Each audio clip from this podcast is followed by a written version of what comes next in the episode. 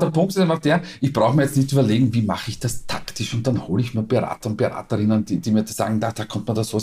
Nein, man muss sich einfach hineinarbeiten und versuchen, die Dinge so gut wie möglich abzuwickeln. Profil Podcast Hallo beim Podcast mit Meinungsforscher Peter Hayek zur großen Sonntagsfrage des Profil. Mein Name ist Philipp Dulle und es freut mich, heute jetzt im Februar 2022 endlich wieder gegenüber von Peter Hayek sitzen zu können. Guten Tag, Herr Hayek. Schönen guten Tag, Herr Dulle. Und äh, das endlich. Schauen wir mal, was wir präsentieren können.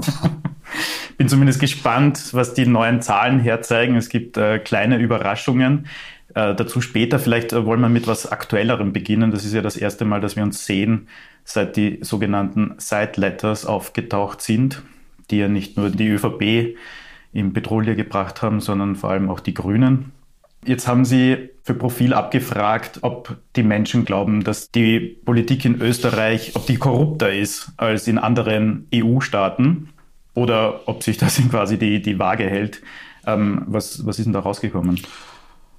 Naja, da ist rausgekommen, dass die, circa die Daumen mal die Hälfte sagt, ja, also Österreich ist korrupter als andere Staaten, äh, als andere europäische Staaten und die andere, der andere Hälfte sagt, nein, das ist nicht der Fall. Ähm, das ist natürlich eine äh, zugegebenermaßen äh, wenn wir es freundlich formulieren, eine Overall-Frage. Ähm, oder es ist halt ein bisschen oberflächlich, weil am Ende des Tages kommt es immer darauf an, mit welchem Land man sich vergleicht. Äh, da, da gibt es sicher ganz äh, große Unterschiede. Also wenn man sich mit den nordischen Staaten wie Dänemark oder Schweden oder sowas vergleichen würde, würde man schon deutlich schlechter abschneiden als ähm, im Vergleich zu, zu, zu anderen Staaten. Ähm, Im äh, Grund genommen ähm, ist das ein, ein Ergebnis, das uns aber signalisiert, ähm, dass das Thema äh, politische Korruption sehr breit da ist, ähm, aber eigentlich auch immer da war. Also mhm. wir haben schon in den letzten Wochen dies, dieses Thema von anderen äh, Seiten angeflogen, äh, unter anderem mit den Sideletters ähm, ob man da jetzt äh, enttäuscht ist und ob das ein Skandal mhm. ist und ob man verärgert ist oder ob das eh schon immer so war und dass einen niemand aufregt und da, da kommt eine sehr, sehr nüchternde ähm, Haltung heraus. Ich möchte ehrlich gesagt, was die Sideletter betrifft, mhm. würde ich das nicht unmittelbar in den Bereich von Korruption setzen. Mhm. Ähm, ich möchte mich auch nicht auf die Position versteifen, dass ähm, das eh schon immer so war. Aber ähm, dass es natürlich ähm, für Postenbesetzungen, die einfach durch eine Regierung oder durch den Nationalrat zu treffen sind, und wir wissen, die Trennung in Österreich äh, aufgrund unserer Verfassung zwischen Legislative und Exekutive ist nicht rasend ausgeprägt. Dementsprechend kann sich natürlich eine, eine Regierungskoalition auch den Themen annehmen, die der Nationalrat zu entscheiden hat, weil man ja in, in den meisten Fällen eine Mehrheit äh, dort Standard hat, dass man das vorab schon mal regelt oder zumindest einen Modus dazu entwirft, erscheint mir eigentlich logisch und schlüssig. Es ist natürlich immer wiederum die Frage, wie mache ich das? Weil ich kann das ja eigentlich auch in ein Koalitionsabkommen hineinkommen, nehmen. Also es ist hier eher weniger das Thema Korruption, als das mhm. Thema Transparenz ist. Ja. Und dann gibt es noch einen Unterschied zwischen den, den beiden Seitleiters dieser beiden Regierungen, weil immerhin ist in dem, Abkommen äh, zwischen ähm, ÖVP und Grünen drin gestanden, also dass die Qualifikation äh, ausschlaggebend sein soll und dass nicht unbedingt äh, explizit schon Namen festgeschrieben mhm. worden sind. Aber trotzdem ist es ja, allein wenn man sich vielleicht dieses Ergebnis ansieht, ist halt, was am Ende des Tages dann oft bei den Wählerinnen und Wählern übrig bleibt, ist, dass äh, das ist ausbackelt. Das, das, die richten sich ohnehin. ja. Und demokratiepolitisch ist das Ergebnis natürlich fatal, oder? Ja, aber, aber jetzt schaut die Medienlandschaft wieder, da muss man die Journalistinnen und Journalisten schon in die, in die Pflicht nehmen, Herr Dule. Ähm, wir, wir, schauen auf diese Sideletters und dabei äh, gibt es, was das Thema Korruption betrifft, ganz, ganz andere Themen. Mhm. Ja, also was, was innerhalb der Justiz abgelaufen ist, was, was wiederum Postenbesetzungen, Interventionen betrifft. Ähm, das sind die, die wirklichen Themenfelder. Dass das mit den Sidelettern nicht sehr elegant gelöst wurde, ähm, ist, ist natürlich unbestritten und ich bin auch der Meinung, dass man es anders machen sollte. Abgesehen davon bin ich der Meinung, man sollte bei wirklich diesen Postbesetzungen schon äh, öffentliche Hearings machen oder zumindest Hearings, die im Parlament abgehalten mhm. werden ähm, weil nicht jeder, der sich für einen Aufsichtsratposten oder sonst was bewirbt, möchte auch in, den, in der Öffentlichkeit stehen. Auf der anderen Seite, wenn es ein, ein, ein staatliches oder ein, ein, ein Unternehmen ist, wo der, wo der Staat beteiligt ist, na mein Gott, dann werden die Damen und Herren, die den Aufsichtsräten und bei den Vorständen sehr wohl ähm, in der Öffentlichkeit Stellung nehmen können. Also was so ist. Ja. Ähm, aber das würde ich trennen. Mhm. Also das Thema Korruption, das wir in, in, das uns in Österreich durchaus schon, schon längere Zeit begleitet und durch die Digitalisierung und den Wandel ähm, in der Digitalisierung wir heute Dinge erfahren, die wir früher nie erfahren haben. Das ist der wichtige Prozess. Und da äh, muss man wirklich ein, ein, ein, Auge drauf werfen. Wir können ja auch über das Stichwort Transparenz sprechen. Sie haben es eh schon gesagt, also auch der Bundeskanzler ähm, dann, glaube ich, so formuliert hat, es muss mehr Transparenz geben. Wie kann denn die türkis-grüne Regierung jetzt gegensteuern, diesem Trend? Was, was kann sie denn tun, um auch wieder Vertrauen in die Bevölkerung zu kriegen? Also die, wir haben ja eine, eine aktuelle Umfrage vom, vom Wochenende auch noch, ähm, die wir mit, mit der APA gemeinsam gemacht haben und ATV gemeinsam gemacht haben, ähm, wo das ähm, die Zufriedenheit äh, mit der Arbeit der Bundesregierung auf einem Rekordtiefstand ist. Also so, so, schlecht waren wir schon lange nicht mehr. Mhm. Also das letzte Mal unter Feimann Spindelecke. Ähm, und das heißt jetzt in der derzeitigen Situation brauche ich mir ähm, als Bundesregierung wirklich keinen Gedanken darüber machen, wie komme ich da wieder raus. es ist nämlich relativ einfach. Und jetzt bringe ich mal wieder einen Fußballvergleich. Endlich. Ähm, endlich, endlich, endlich. Ja. Es wird also, Zeit. Wie, wie, wie, wie ist mir immer gegangen, ähm, wenn, wenn, wenn man in, nicht in einem Spiel ist, weil, weil es einfach nicht rennt, dann muss man sich da einfach hineinkämpfen. Ja, man muss einfach dranbleiben. Ich denke, ja, es ist nicht drei Pass schlecht gespielt, zwei Riesenchancen vergeben, was auch immer. Aber dann muss ich mich in dieses Spiel wirklich hineinackern.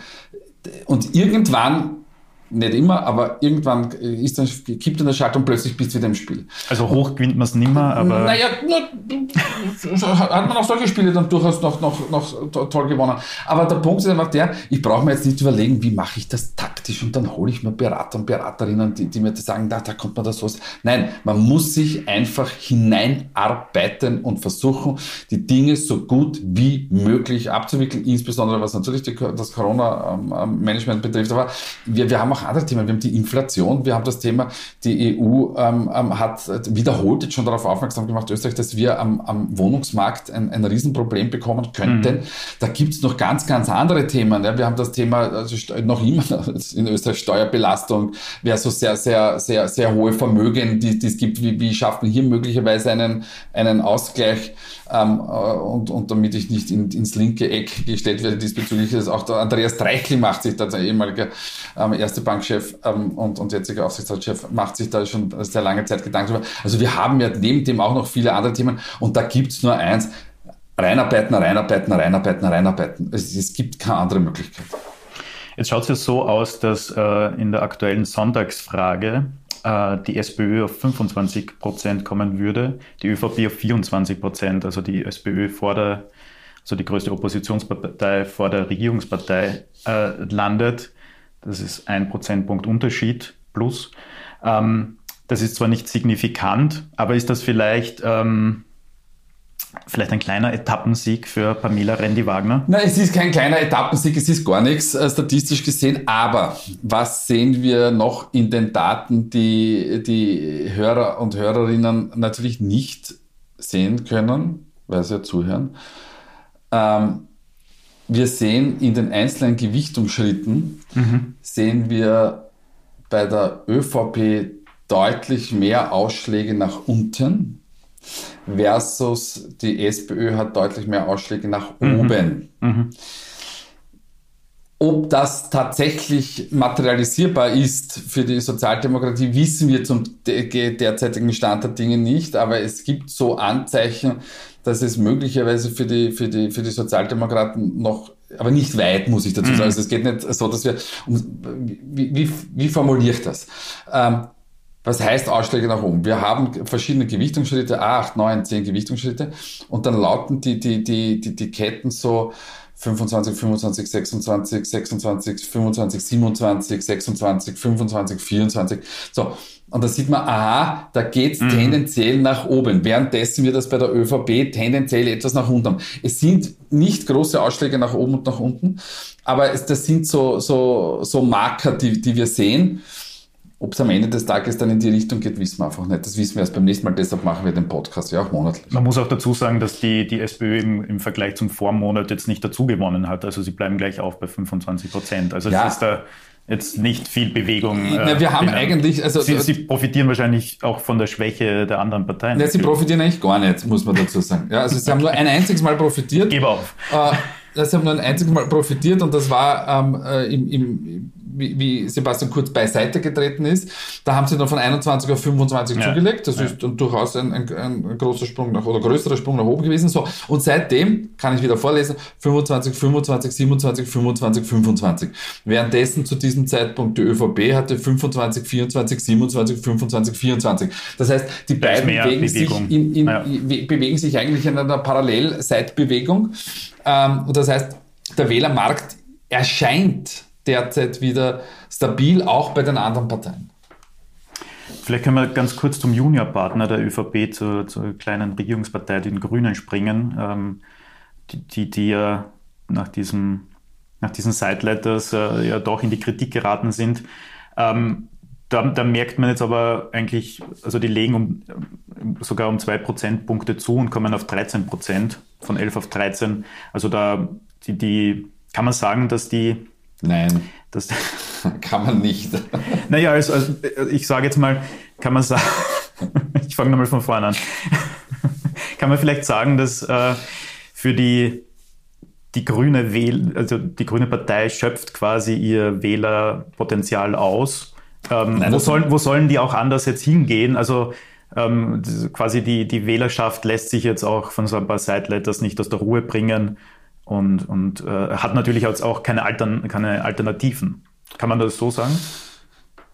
Ja, das kann man so sagen. Aber, aber das ist Zeit, äh, und jetzt äh, schaue ich da nochmal ganz kurz in in die, äh, auf, auf, den äh, Verlauf. Das ist eigentlich seit, na, was ist das, September 20. Mhm. Also September 2020 so.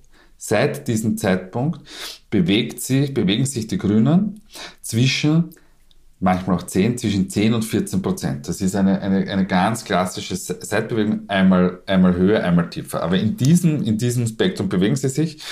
Ähm, im August 2020 waren sie auf 16. Da, waren sie, da kamen sie von so einem relativ hohen Niveau und seitdem sind sie doch ähm, ähm, deutlich abgesunken. Also das war quasi der Sommer nach der ersten ähm, Corona-Welle. Da hat ja alles ähm, ähm wahnsinnig gut ausgeschaut für die Regierung. Also damals hat ja die Regierung die un unfassbare 60, 65 Prozent Wählerzustimmung. Ja, und auch, auch damals äh, mit Gesundheitsminister Rudolf Anschober natürlich. Ja, ja, na, das, das auch, auch noch nicht in die Kritik geraten, glaube ich, zu diesem na, Zeitpunkt. Zu dem Zeitpunkt hat alles gut ausgeschaut und man hat gesagt, jetzt kommt dann die Impfung und alles wird fein und, und das war dann halt. Ja, und das war über den Sommer, war die, die genau. Pandemie ja quasi Genau. So, aber was heißt das jetzt für die Grünen? Die, die, die ja, die, die, Grünen halten ihre Position. Ja, natürlich regt, natürlich, das ist ja das, immer das Interessante.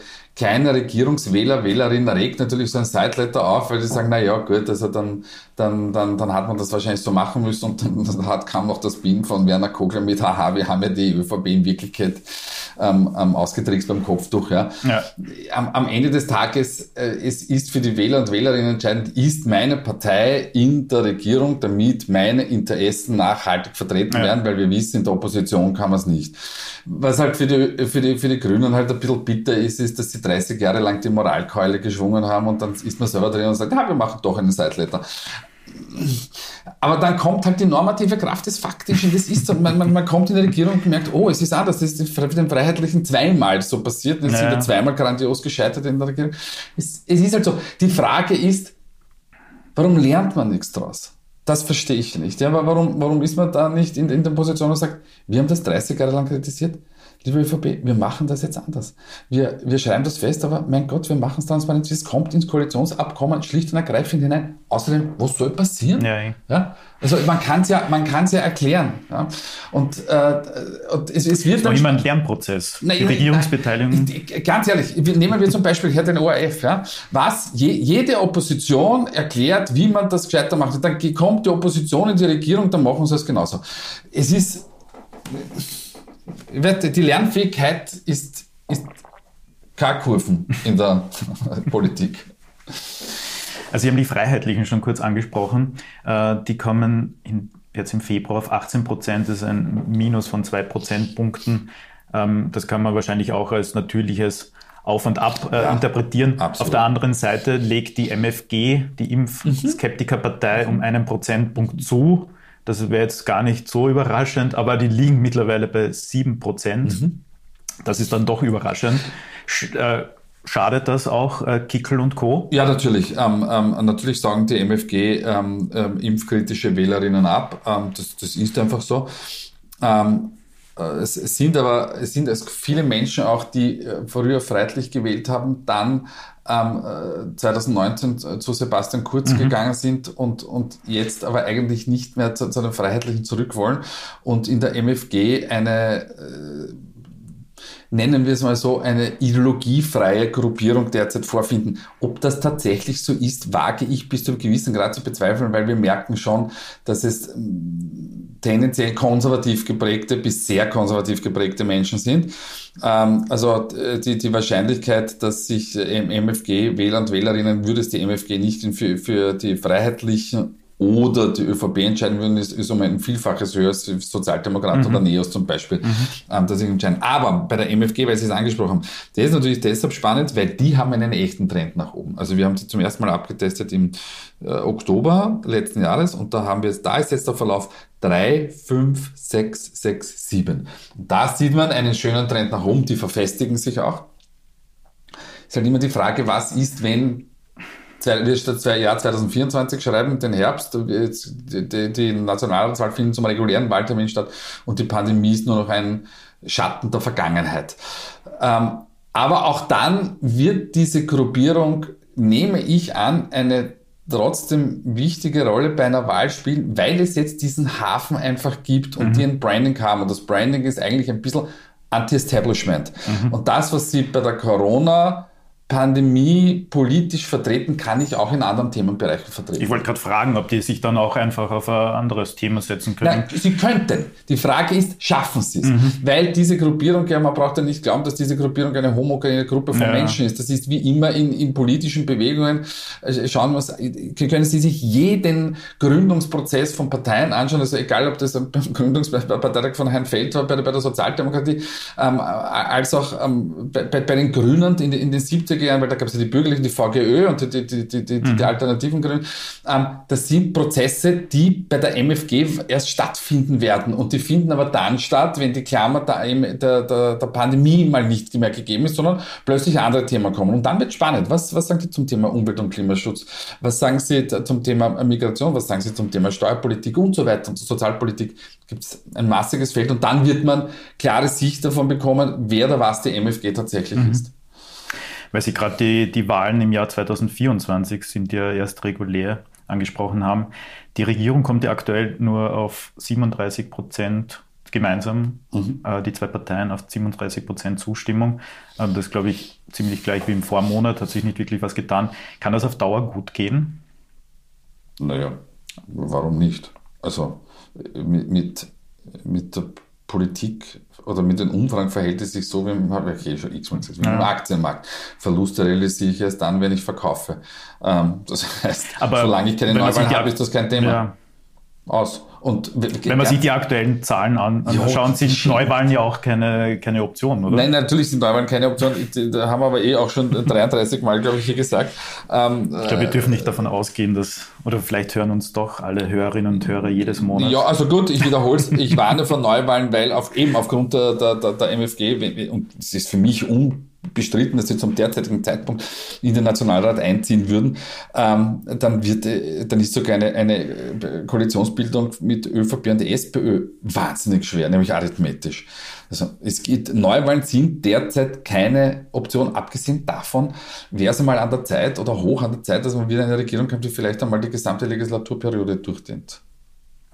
Äh, wir haben heute noch gar nicht über die Kanzlerfrage, über die fiktive Ja, aber die ist ja eh gesprochen. uninteressant. Die ist relativ uninteressant. Ähm, Ich finde nur spannend, dass auch Kanzler Nehammer bleibt bei 21 Prozent Zustimmung. Naja gut, also das ist fast schon ein Wunder, oder? Ist vielleicht ist Wunder? doch spannend. Fallen wir gerade auf. Naja, also, ähm, ja, also Nehammer ja, bleibt halt bei stabil bei, bei den 21. Ähm, jetzt muss man dazu sagen, im Gegensatz zur Sonntagsfrage. Na, er hätte jetzt schon Zeit gehabt, sich in den letzten Wochen und Monaten äh, zu profilieren und vielleicht auch Na, hat äh, er ja. zuzulegen. Naja, hat, Naja. hat er, na, hat er sehr leicht, ja, ich weiß schon, Ja. aber, aber er bleibt trotz dieser prekären Situation deutlich vor dem Mitbewerb.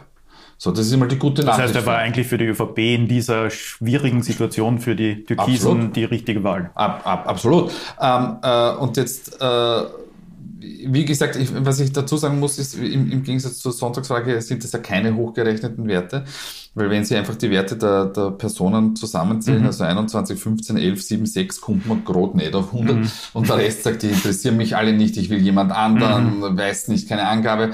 So, ähm, jetzt ist es spannend, würde man diesen Wert hochrechnen, wäre Nehammer über den derzeitigen Werten der eigenen Partei. Und das zeigt auch, dass er eine gewisse Kraft der Stärke hat, währenddessen Randy unter ihren Ich wollte gerade sagen, Partei ja. bleibt. Ja, genau. Naja, und das So. verliert auch noch zum Vormonat um einen Oh, Prozent. Ja, also eh, eh. Aber sie, sie, sie profitiert aus der, Situation nicht. Ich, jetzt haben wir auch schon x-mal hier gesagt, die, die, die Strategie der, der, der Löwelstraße ist, ein bisschen auf, auf die, die Scholz, auf das Scholz-Momentum zu setzen. Es kommt zu Neuwahlen, man kann eine Dreierkoalition bilden und dann ähm, ist der Randy Wagner Kanzlerin und dann wird sich das Bild drehen, was durchaus im Bereich des Möglichen ist. die Frage ist, kann sie Kanzlerin? Da, da, bin ich, da bin ich deshalb so vorsichtig mit einem, einem Nein, äh, schlicht und ergreifend deshalb, ähm, weil wir wahnsinnig oft in der Politik gesehen haben, wenn Menschen plötzlich in eine andere Position gekommen sind und einen anderen Blick auf sie geworfen haben, hat jeder gesagt, ah komm, ich habe das nie so gesehen. Also klassisches Beispiel, Wolfgang Schüssel. Also vor, bevor Wolfgang Schüssel Bundeskanzler wurde, hat kein Mensch hat man gesagt, ja, mit dem Propöller hat man, hat man äh, abwertend gemeint, weil er das Masche getragen hat, ähm, dass er dann interessanterweise abgelegt hat, wie er dann Bundeskanzler ja, wurde. stimmt, ja. Aber ähm, Wolfgang Schüssel hat mir vorher nie zugetraut, dass er den Bundeskanzler kann. Und plötzlich war er, insbesondere nach 2002, plötzlich der Bundeskanzler. Also da bin ich wahnsinnig vorsichtig. Und das sage ich einfach bei Randy Wagner, warum nicht? Aber der Weg dahin ist ein sehr, sehr steiniger und auch äh, gefährlicher, weil also auf, auf diese Option zu setzen und was mache ich, wenn es Neuwahlen gibt und die Dreierkoalition geht sich nicht aus. Dann kann ich nur darauf hoffen, dass ich vor der ÖVP liege und die ÖVP mich zur Kanzlerin macht. Ja, das ist Gewagt. genau, genau. Herr Haig, ich glaube, äh, ich glaub, wir sind durch für dieses Monat. Äh, ja, ich glaube auch. Vielen Dank für Ihre monatliche Analyse. Es war wie immer launig und sehr spannend. Vielen Dank. Ich, Und- ich, hoffe, wir bekommen nicht böse Zuschriften. Ein guter Grund, äh, sich auf den März und auf den Frühling zu freuen. Vielen Dank. Bis Danke zum nächsten Mal. Wiederhören.